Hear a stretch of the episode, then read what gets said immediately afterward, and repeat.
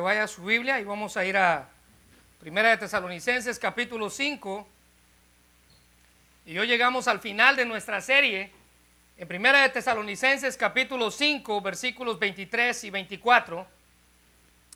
Hoy vamos a hablar, Pablo termina dándonos ya no una instrucción, usted no va a encontrar ni una palabra en forma de mandato en, este, en estos versículos, sino que Pablo lo que hace es que va a darnos la razón, el motivo principal del por cual hacemos iglesia, del por qué existe la iglesia.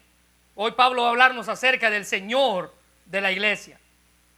Así que quiero invitarle a que vaya conmigo a Primera de Tesalonicenses, capítulo 5, y vamos a leer dos versículos, el versículo 23 y el versículo 24.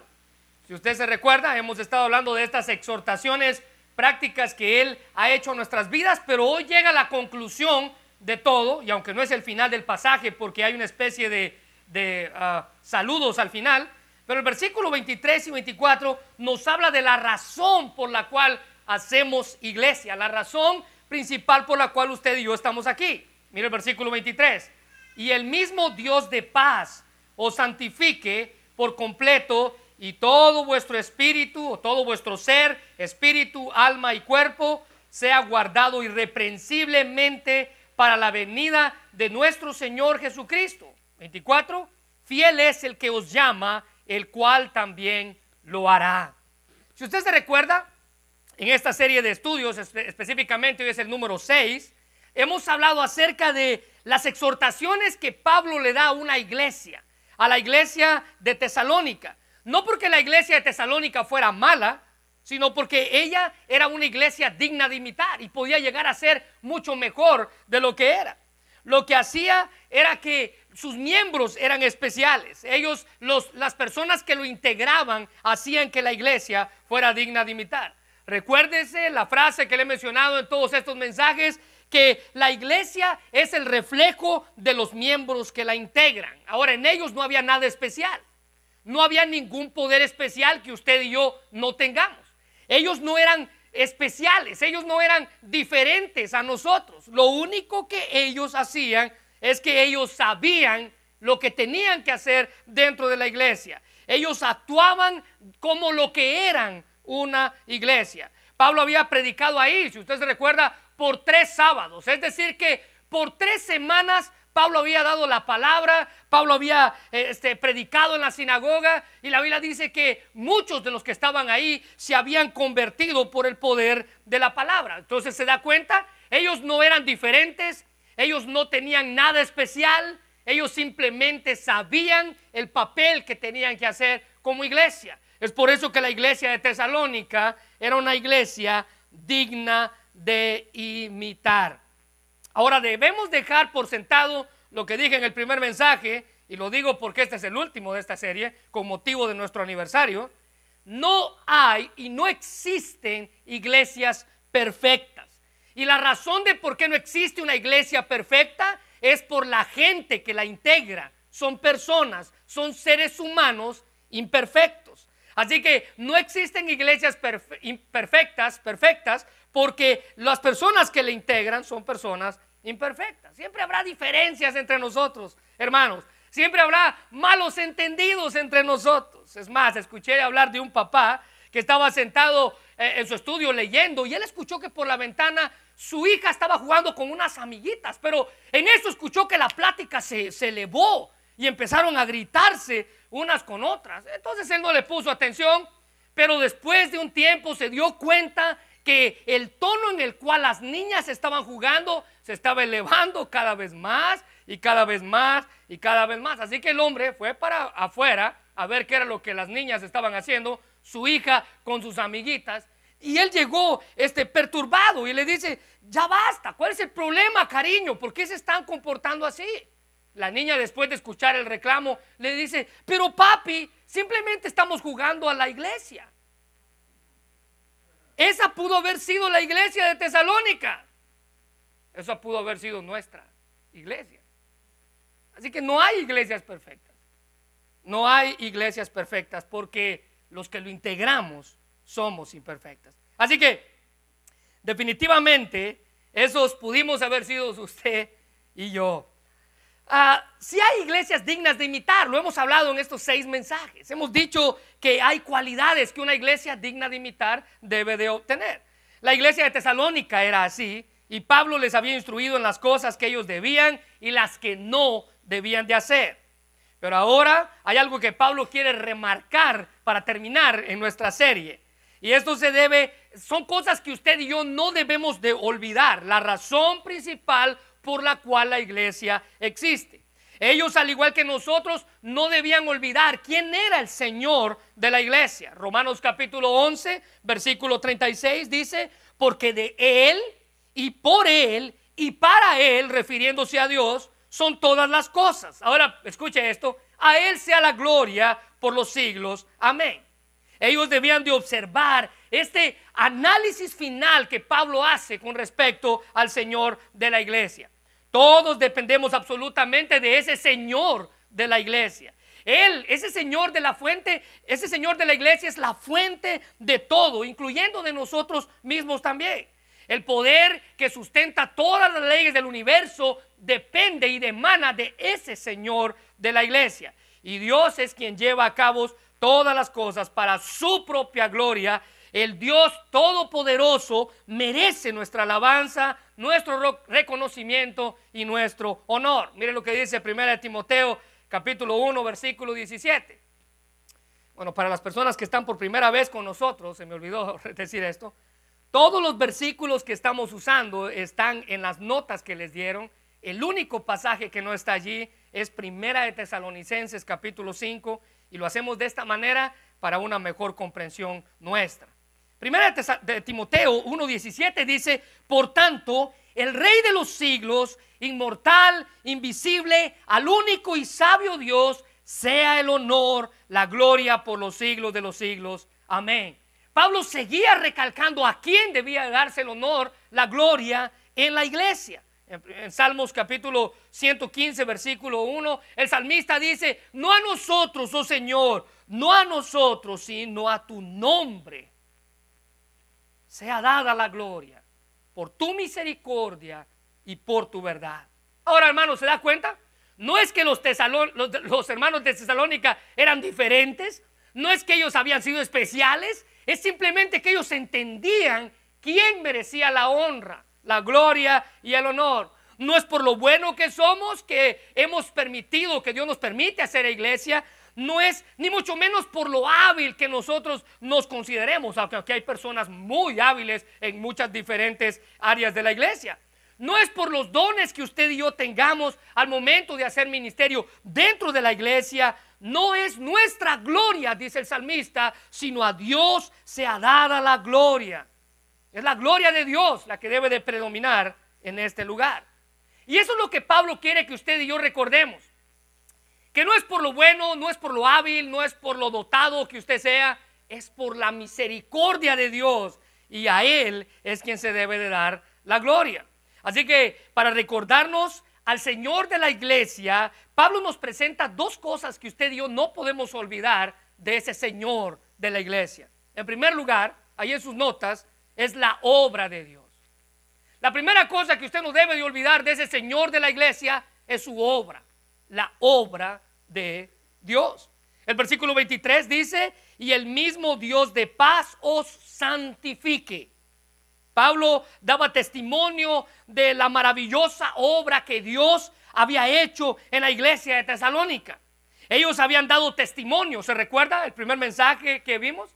Ellos daban testimonio. Todos conocían lo que había ocurrido en esa iglesia porque Dios había hecho su obra dentro de esa, iglesia. Quiero invitarle a que no pierda el capítulo 5 y ahí siempre en Tesalonicenses vamos a ir una hojita atrás en su Biblia y quiero que vea conmigo el capítulo 1, versículos 7 al 9. Si me hace el favor, dele una vuelta a la hoja y ahí va a encontrar usted el pasaje. Versículo 7 dice, de tal manera que habéis sido ejemplo. Le está hablando a la iglesia de Tesalónica para los de Macedonia y de Acaya que han creído. Versículo 8, porque partiendo de vosotros han sido divulgada la palabra del Señor no solo en Macedonia y Acaya, sino también en todo lugar donde vuestra fe en Dios se ha extendido. Todos conocían lo que había pasado en esa iglesia, por el testimonio que la iglesia daba. Versículo 8, de modo que nosotros no tenemos necesidad de hablar nada, porque ellos mismos cuentan de nosotros la manera en que recibisteis y cómo os convertisteis de los ídolos a Dios para servir al Dios vivo y verdadero. ¿Se da cuenta? Esta iglesia estaba dando testimonio por todos lados de lo que Dios había hecho en ellos. Así que usted y yo creemos en un Dios que sigue obrando en nuestras vidas. Mira lo que dice Filipenses capítulo 1, versículo 6.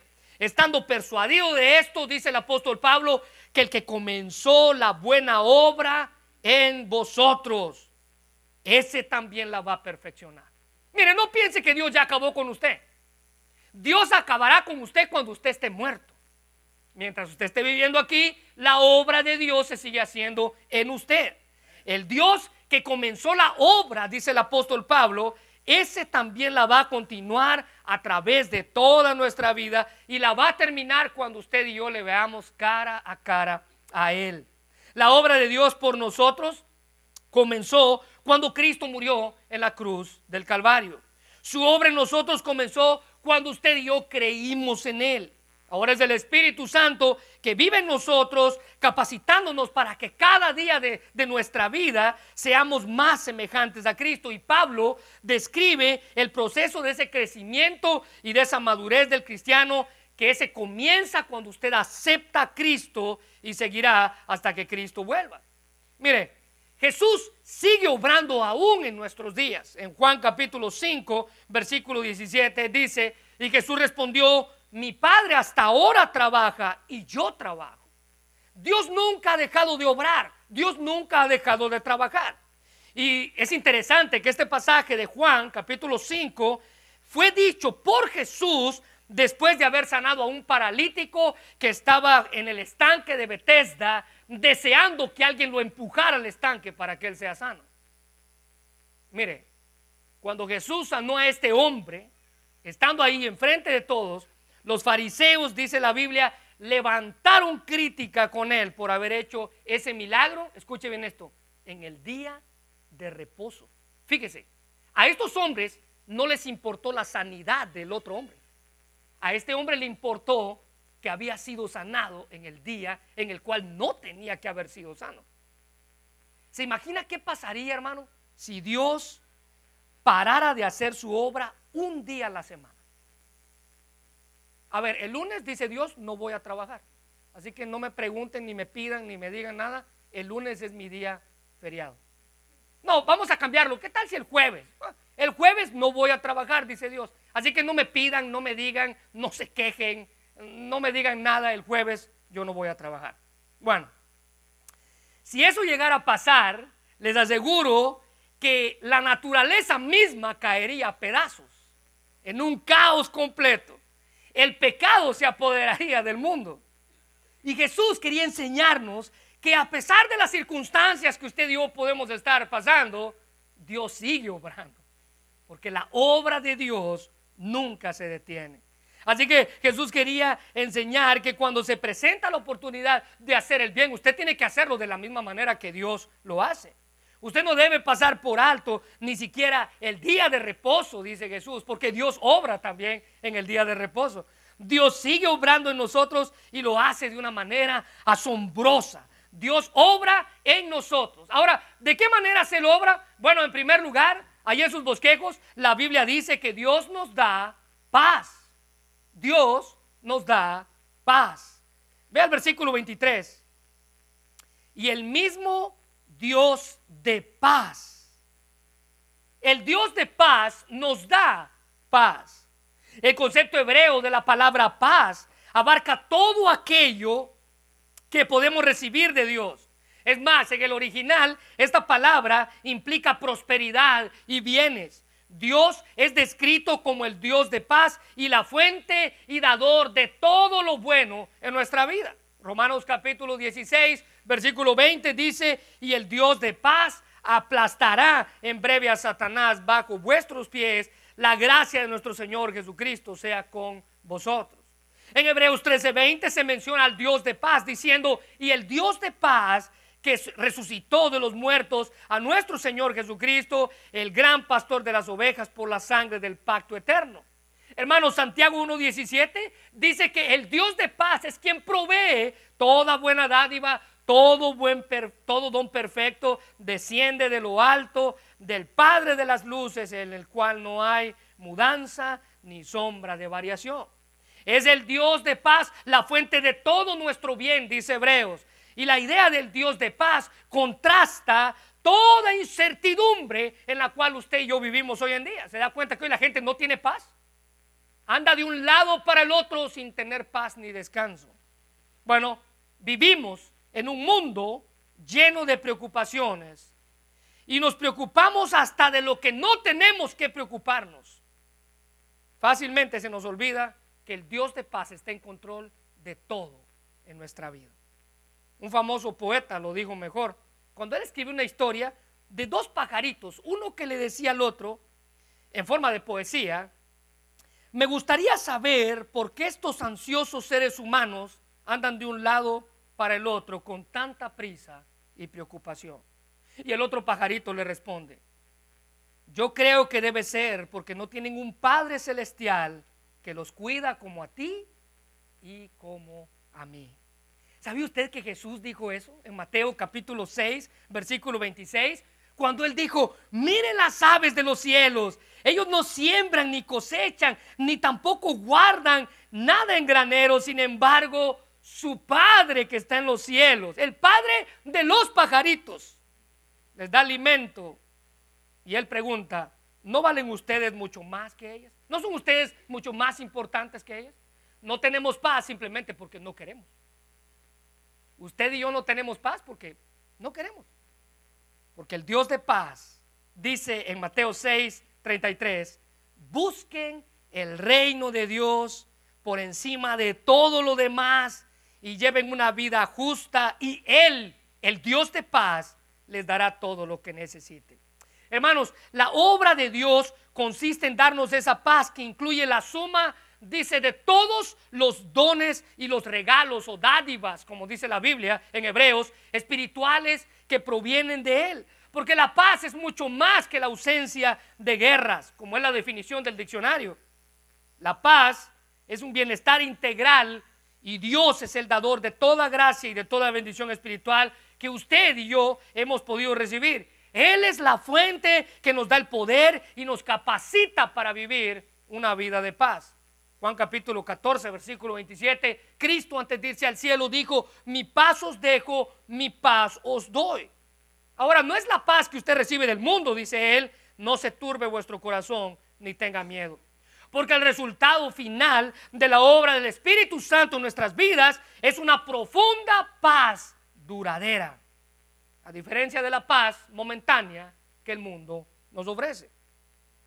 Esta paz es una confianza, es, es, confiar en la seguridad de que cualquier circunstancia, el Dios de paz tiene cuidado de nosotros. No tenemos por qué temer, ni al presente ni al futuro. Así que si su vida está cargada de, tensiones, permita que el Dios de paz le dé esa paz que usted necesita. Miren lo que dice el apóstol Pablo en Filipenses 4, 6 al 7. Por nada estéis afanosos, sino sean conocidas vuestras peticiones delante del Dios en toda oración y ruego con acción de gracias. Checa el versículo 7. Y la paz de Dios, que sobrepasa todo entendimiento, guardará vuestros corazones y vuestros pensamientos en Cristo Jesús. La paz de Dios es diferente a la paz que usted puede encontrar en cualquier otro lugar. Porque la paz verdadera no se encuentra en un pensamiento positivo. no es la ausencia de conflictos, les dije. No, son, no son buenos sentimientos. La paz verdadera es el producto de saber que Dios controla todo en nuestra vida. Esa es la paz verdadera. Y ese es el Dios de paz quien nos da paz. Y como iglesia, usted y yo podemos saber que Dios controla todo en nuestras vidas. Como iglesia podemos dar testimonio si tenemos o no esa clase de paz. Permita que la paz de Dios guarde su corazón de toda ansiedad.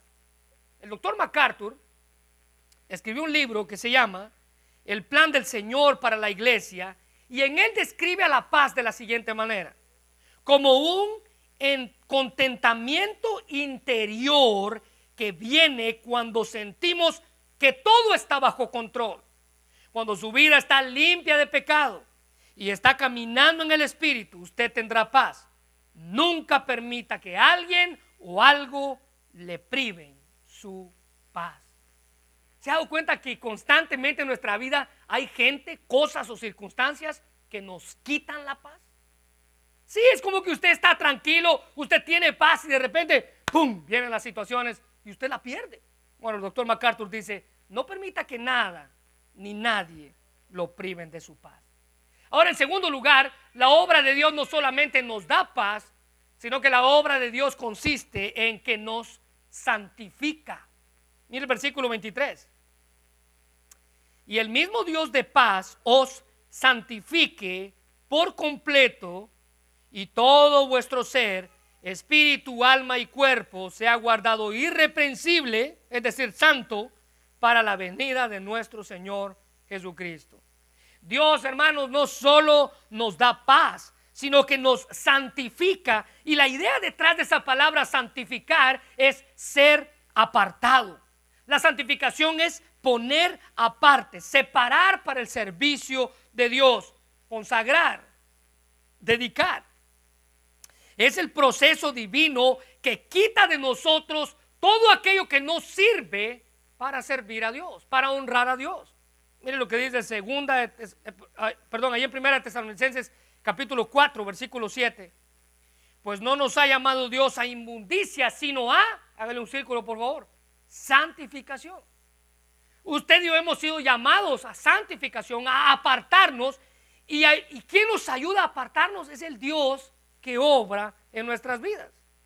Es un llamado hecho por Dios para todos aquellos que hemos decidido seguirle. Vivir una vida separada de todo aquello que no me hace bien.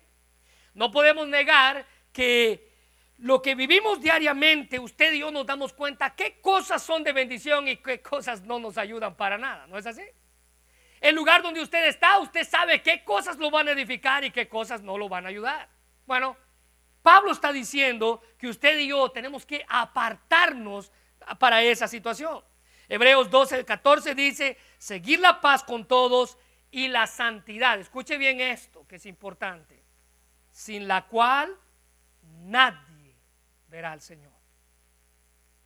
Nadie verá al Señor. Ahora escuche bien. A quienes fue referida la carta de Hebreos, ellos conocían el ritual de la limpieza que los preparaba para la adoración. Es decir, que la idea de santificar algo, ellos entendían bien qué significaba santificar algo. Ellos entendían ese ritual que se hacía para limpiar lo que estaba preparado para la adoración. Ellos sabían que debían ser santos o limpios a fin de poder entrar al templo para adorar. A, quienes fue escrita la carta de Hebreos entendían todos esos rituales. Ellos sabían que el pecado siempre obstaculiza nuestra visión de Dios y por lo tanto, dice el escritor de Hebreos, si queremos ver a Dios, debemos obedecerle y renunciar a nuestro pecado. Como dice el Salmo 24, capítulo 24, versículo 3 y 4. ¿Quién puede subir al monte del Señor? ¿Quién puede estar en su lugar santo? Versículo 4. Solo los de manos limpias y corazón puro que no rinden culto a los ídolos y nunca dicen mentiras. La santidad, hermanos, no viene por nuestro pensamiento o por nuestra voluntad, sino por la obra de Dios en Jesucristo a través del Espíritu Santo en nuestra vida. Son ellos los que producen la totalidad y la integridad que necesitamos. Hacen el proceso divino completo en nuestra vida. Efesios capítulo 1, versículo 4 dice, incluso antes de haber hecho al mundo, Dios nos amó y nos eligió en Cristo para que seamos santos e intachables a sus ojos. Es el mismo Dios quien nos escogió, quien nos ayuda a nosotros a apartarnos. Dios es quien nos da esa llenura, quien nos hace completos, quien nos perfecciona para su servicio. Yo no puedo hacer santo a nadie. Y esto es obra de Dios en la vida de aquellos que han elegido vivir para Él. F.B. Mayer dijo, este es un estándar alto e imposible de realizar aparte de la morada del Espíritu Santo. Pero cuando el santuario interior le esté verdaderamente rendido, es decir, su vida esté verdaderamente rendida a Él, Él poseerá todo el templo hasta nuestro bienestar físico. Y de allí que Pablo dijera que debe de ser guardado irreprensiblemente, versículo 23, nuestro espíritu, alma y cuerpo. Ahora, ¿a qué se refiere cuando Pablo dice que debe estar guardado nuestro espíritu, nuestra alma y nuestro cuerpo? Esto no se refiere a las diferentes partes de una persona, sino que se refiere al todo de una persona, el ser íntegro de una persona. ¿Se recuerda que la semana pasada le dije de este hombre que decía que a Dios le interesa mi alma y no mi cuerpo? Bueno, Pablo dice, a Dios le interesa todo de usted. A Dios no le interesa una parte de usted. A Dios le interesa todo lo que usted es. Su espíritu, su alma y su cuerpo. Y esta expresión es la forma de Pablo para decir que Dios debe de estar involucrado en cada aspecto de nuestra vida. Es un error pensar que usted puede separar, como este hombre decía, el hombre de la semana pasada, que usted puede separar su cuerpo de su alma y hacer con su cuerpo lo que a usted se le ronque su regalada gana. Ah, pero su alma está dedicada a Dios. Es un error pensar eso. ¿Se recuerda lo que le conté la semana pasada? Usted no puede separar una cosa de la otra. Usted no puede decir, mi cuerpo es pecador, pero mi alma es santa. Todo su ser es todo lo que usted es. A Dios le interesa todo usted. Y la santidad de la cual Él está hablando aquí que puede obrar en su vida es todo usted, no una parte de usted. Cuando usted se rinde a Dios, usted no se rinde solamente por pedazos. Usted se rinde todo como usted es. Así que Cristo controla todo de nosotros y no parte de nosotros. Usted y yo debemos de orar para que Dios use todo lo que es nuestro ser para cumplir su voluntad en nuestras vidas. Una vida apartada de la cual hemos hablado se mantiene, dice Pablo, irreprensible, pura, sin culpa delante de Dios. Y el llamado de Pablo es animarnos para que vivamos así como los tesalonicenses vivían perseverando en la santidad y en la gracia de Dios, porque el Señor de la iglesia está pronto a venir, dice el versículo 23. Ser guardado irreprensible para la venida de nuestro Señor Jesucristo.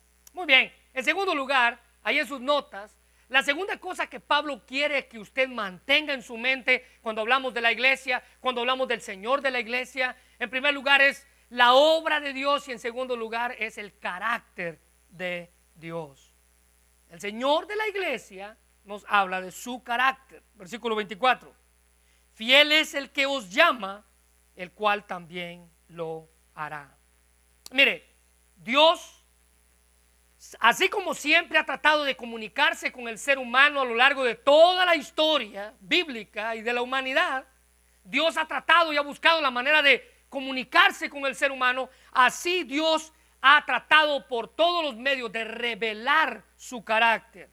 Él ha tratado de revelarse a la humanidad demostrando el carácter que él posee. El carácter de una persona es lo que esa persona es. Basta hablar cinco minutos con una persona para saber quién él es o quién ella es. Porque su carácter demuestra quién realmente él es. Y Pablo quería que los tesalonicenses no olvidaran la razón de hacer iglesia. Dios es la razón principal y su carácter nos muestra quién realmente Él es. En primer lugar, dice Pablo, Él es Dios fiel. Él es Dios fiel. Versículo 24, fiel es el que os llama. Y este es un atributo de Dios seguro e inmutable.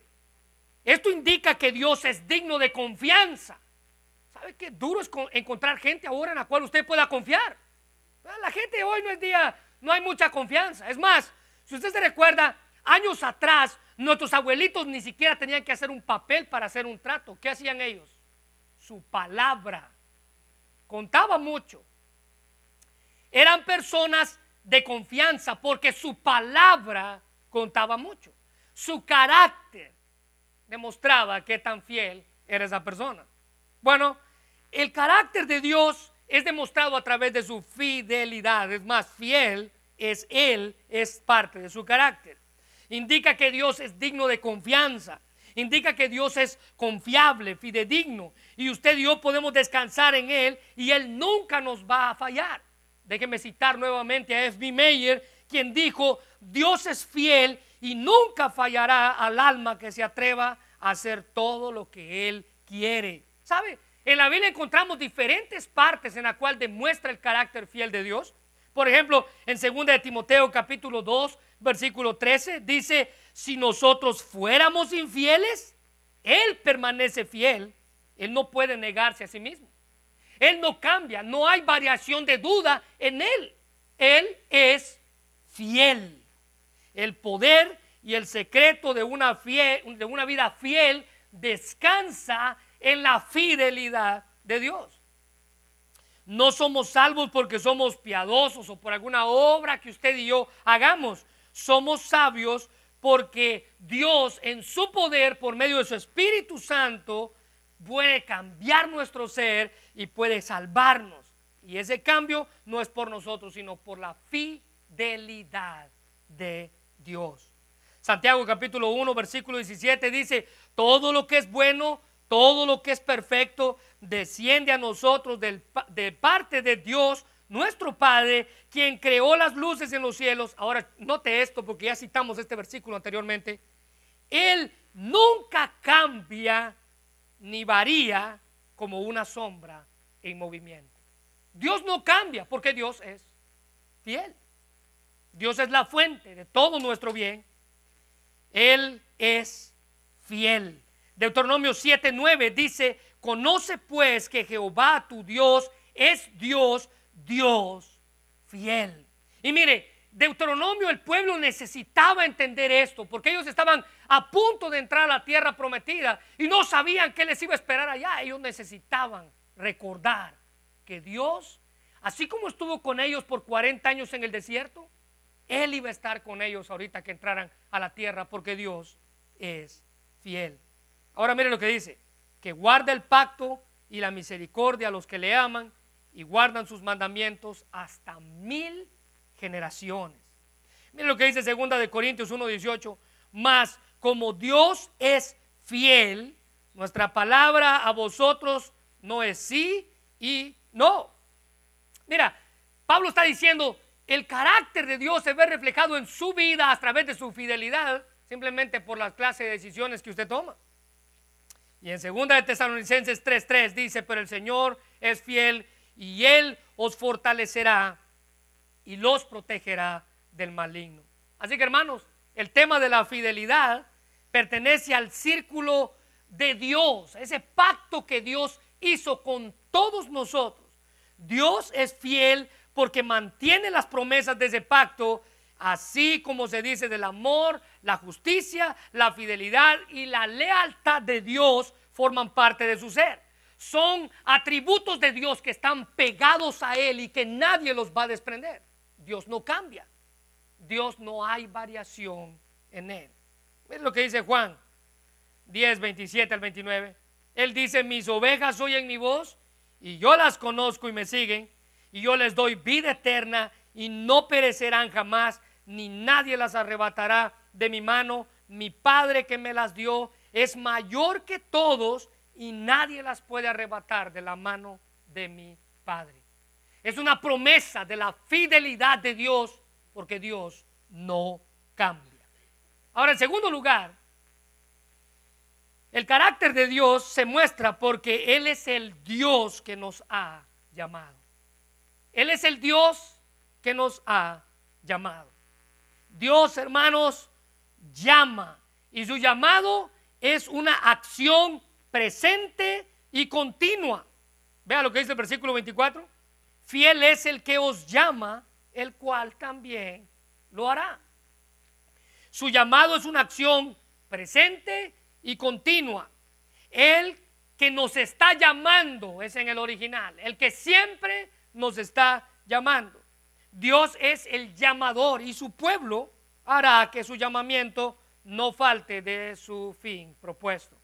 Dios nos ha llamado desde el principio, tomando la iniciativa en nuestra propia vida. Filipenses capítulo 2, versículo 13 dice, porque es el que en vosotros produce, ¿quién es? Dios. Produce el, el querer como el hacer por su buena voluntad. Es Dios quien produce en nosotros. Ahora, ¿qué debemos hacer entonces? Cuando nos sentimos obedecer a Dios.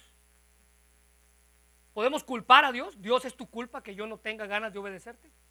Eres tú quien produce el querer como el hacer. Entonces es tu culpa que yo no tenga ganas de buscarte. ¿Podemos culpar a Dios? Bueno, hermanos, Él nos ha dejado a nosotros la decisión de seguirle o de rechazarle. Pero es, es Él que nos ha dejado, Él es el quien no nos ha dejado solos en nuestros conflictos para hacer su voluntad. Él quiere venir a nuestro lado y estar con nosotros para ayudarnos. Él nos ayuda, dice Pablo, a querer obedecer y luego nos da el poder para hacerlo. El secreto está en la decisión que usted tome delante de Él. Es usted quien decide si sí o si no. Si sí quiero cambiar o no quiero cambiar. Si sí quiero seguirle o no quiero seguirle. Si quiero obedecerle o no quiero obedecerle. Así que la próxima vez pídale a Dios, a Dios que le ayude a querer y hacer su voluntad. Habrá una lucha interior dentro de ustedes, pero confíe, Él es quien nos ha llamado. Primera de Corintios 1.9 dice, fiel es Dios por el cual fuisteis llamados a la comunión con su Hijo Jesucristo, nuestro Señor.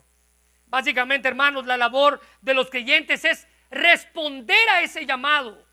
Usted tiene la decisión de responder al llamado.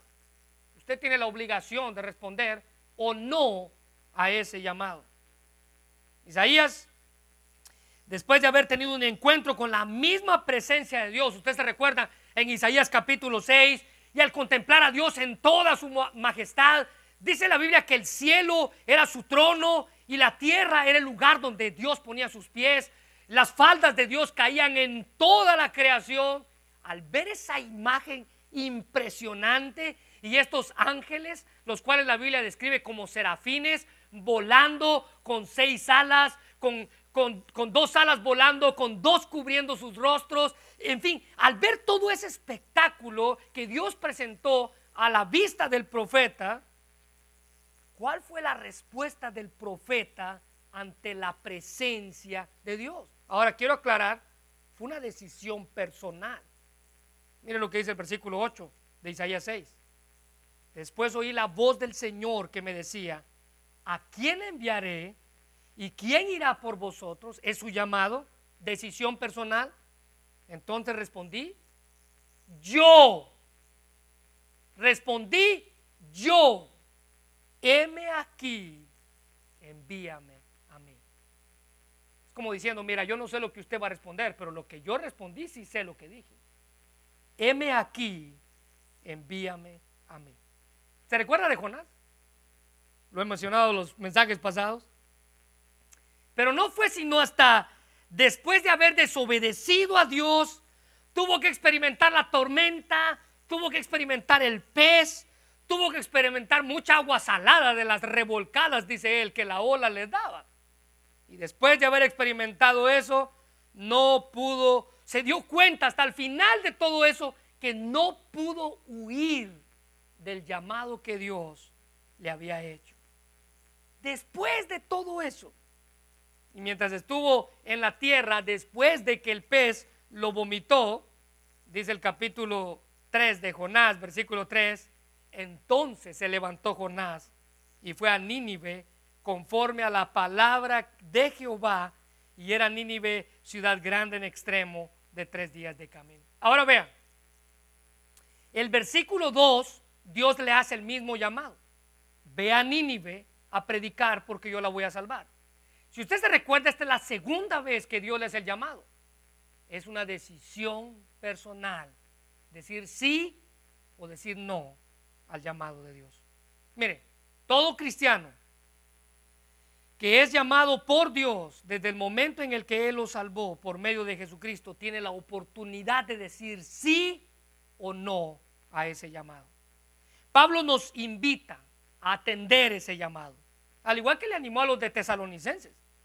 Así que si usted aún no es salvo, en esta tarde Dios le hace un llamado. Y su llamado es para usted. Acércate a mí. Acércate a mí. Y el llamado es personal, así como la respuesta. Isaías dice, entonces dije yo. Jonás, después de haber salido del pez, no involucró a nadie más, ni siquiera los que lo habían aventado al agua. Él simplemente reconoció y fue donde Dios le dijo que tenía que ir. Porque el Señor, hermanos, nos llama a ser salvos. Pero también, aparte de que Él nos llama a ser salvos, también Dios nos llama a servirle. Y esto viene inmediatamente después de haber sido salvos. Los tesalonicenses eran una iglesia digna de imitar simplemente porque era una iglesia que servía. Sabían para qué Dios los había salvado. Dios los había llamado a servir. Y en muchas ocasiones es triste ver tantos cristianos tener en poco el servicio a Dios. No le tomamos importancia. Es triste ver tantos cristianos que no entendemos por qué hacemos y para quién hacemos lo que hacemos.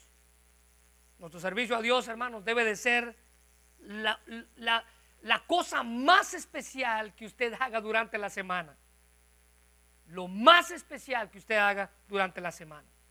Miren lo que dice el Salmo capítulo 2, versículo 11. Sirvan al Señor con temor, con temblor, ríndanle alabanza. El salmista estaba explicando que la manera en la que usted debe de servir a Dios debe de ser de una manera especial. ¿Cómo? Con honra, con temor, con honra, con respeto ante Dios. Pero también dice que debemos rendirle alabanzas de la misma manera. Ahora ve el Salmo 111. Servid a Jehová con alegría, venid ante su presencia con regocijo. Es un llamado para usted. Dios nos llama a ser salvos, Dios nos llama a servirle. Así que como iglesia, si usted y yo queremos ser una iglesia digna de imitar, necesitamos aprender la obra de Dios y el carácter de Dios, el llamado que Dios hace a nuestra vida. Vea, el motivo de crecer y de madurar, porque si usted, si usted es miembro de la iglesia, sabe que constantemente, cuando tengo la oportunidad de enseñar o predicar, yo les digo, necesitamos madurar, necesitamos crecer, necesitamos madurar, madurar, madurar, madurar. ¿Sabe por qué es la insistencia? Porque el motivo de crecer y de madurar como iglesia no es para presumir de quiénes somos, ni de lo que hacemos, ni de cómo lo hacemos, ni mucho menos de lo que hemos logrado. El motivo principal de lograr es ser la iglesia que Dios quiere que seamos. Simplemente darle la honra y la gloria a Dios, porque Él se la merece. Él se la merece. El apóstol Pablo dice en Efesios 3, 20 y 21, y con esto termino, y aquel que es poderoso para hacer todas las cosas mucho más abundantemente de lo que pedimos o entendemos, hablando de Cristo, según el poder que actúa en nosotros, a Él sea la gloria en la iglesia, en Cristo Jesús, por todas las edades, por todos los siglos de los siglos. Amén. ¿Sabe, hermano? El llamado es para usted y para mí como iglesia con motivo de nuestro aniversario, necesitamos pensar y decir, Dios, ¿qué te estoy dando a ti para servir dentro de la iglesia? Con motivo de nuestro aniversario es Dios, ¿qué estoy haciendo yo para que tú, para que tú seas honrado? Con motivo de nuestro aniversario, es importante reconocer quién es usted y por qué está aquí. ¿Por qué Dios lo trajo aquí? Con motivo de nuestro aniversario, piensen algo. ¿Es usted salvo? ¿Ya atendió al llamado que Dios le ha hecho para salvación? Porque Dios quiere, dice la Biblia, que todos procedan al arrepentimiento y que ninguno perezca. Es nuestro llamado. Así que le voy a invitar a que cierre sus ojos y vamos a orar. Señor, te damos gracias, Padre, por tu palabra y gracias por el privilegio que nos das de poder estar aquí y de honrar tu nombre, Señor. Señor, queremos entender qué clase de llamado es el que tú haces a nuestra vida. Gracias por la bendición que nos das de acercarnos a ti, de honrarte a ti, Señor. Queremos, Padre, este, tomar tiempo para reconocer quién eres tú, qué es lo que haces en nuestra vida. Tiempo, Señor, para entender. Señor, gracias por tu palabra. Y gracias por este tiempo que tú nos permites reconocerte. Señor, gracias por esta serie que nos ayudó a descubrir y entender que en medio de las circunstancias difíciles que podamos estar enfrentando como iglesia, tú, Señor, eres el Señor de la iglesia. Y podemos llegar a ser una iglesia digna de imitar. Cuando cada uno de nosotros entendamos cuál es nuestro papel dentro de ella. Cuando yo reconozca por qué estoy aquí, cuando yo reconozca quién soy y cuál es la razón de por qué estoy aquí. Señor, ayúdanos en esta tarde a meditar en eso, a entender y reconocer por qué estoy aquí. ¿Alguna vez se ha preguntado eso usted, hermano? Bueno, déjeme decirle que es momento de preguntarnos eso. ¿Quién es usted y por qué está aquí? Porque la iglesia es el reflejo de los miembros que la integran. ¿Quién es usted y por qué está aquí? Señor, te damos gracias por tu palabra, Dios, y gracias por el privilegio de escuchar este mensaje. Te pedimos que bendigas esta serie, que se quede en nuestro corazón y que cada vez que pensemos en la iglesia, nuestra mente pueda llevarnos, Padre, a la iglesia de Tesalónica y entender qué es lo que ellos hacían para ser la clase de iglesia que fueron. Bendice este tiempo, Señor. En el nombre de Jesús.